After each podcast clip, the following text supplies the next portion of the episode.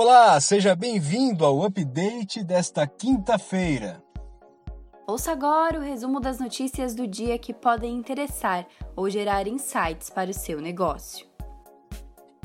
Para mitigar os efeitos causados pela pandemia do novo coronavírus, muitas empresas passaram a ter a tecnologia como grande aliada. Segundo dados da empresa de pesquisa Apptopia, o volume diário de usuários móveis da plataforma de videochamadas Zoom nos Estados Unidos atingiu o recorde de 4,84 milhões na última semana. Um exemplo disso é a English Live, plataforma de ensino da língua inglesa, com 100 mil alunos no Brasil. A receita dela cresceu 20% comparando os meses de março março de 2020 e 2019, a partir do momento que foram criadas funcionalidades para mobile e conteúdo online. A necessidade de isolamento fez com que as buscas por ovos de Páscoa na internet crescessem 127% na primeira semana de abril deste ano em relação à primeira semana do mesmo mês de 2019. Segundo o portal de cupons de descontos e cashback Cuponomia, as compras online para Páscoa também aumentaram em 400% desde o início de março, o que mostra os novos hábitos de consumo e as preferências do consumidor.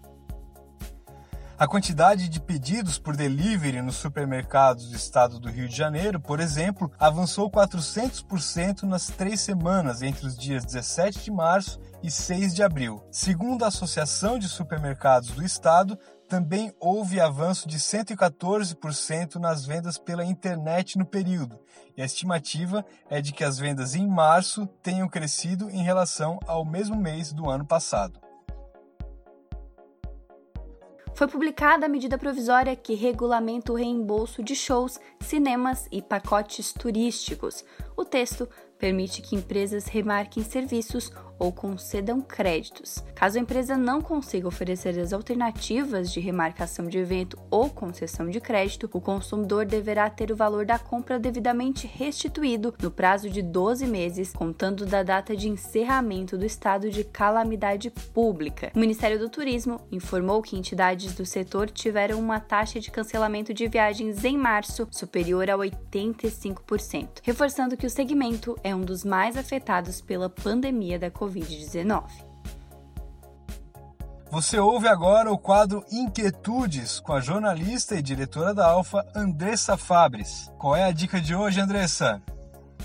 No fim de 2019 e começo de 2020, várias empresas que pesquisam tendências divulgaram suas previsões para este ano. Embora o coronavírus já estivesse impactando a China, ainda não se enxergava um cenário de pandemia. Tudo mudou. Será mesmo? Você parou para avaliar o que ainda vale para o seu negócio e o que se transformou completamente? O que você precisa deixar de fazer e quais as novas oportunidades e comportamentos que estão em cena? Feliz Páscoa a todos, lembrando que é tempo de renovação.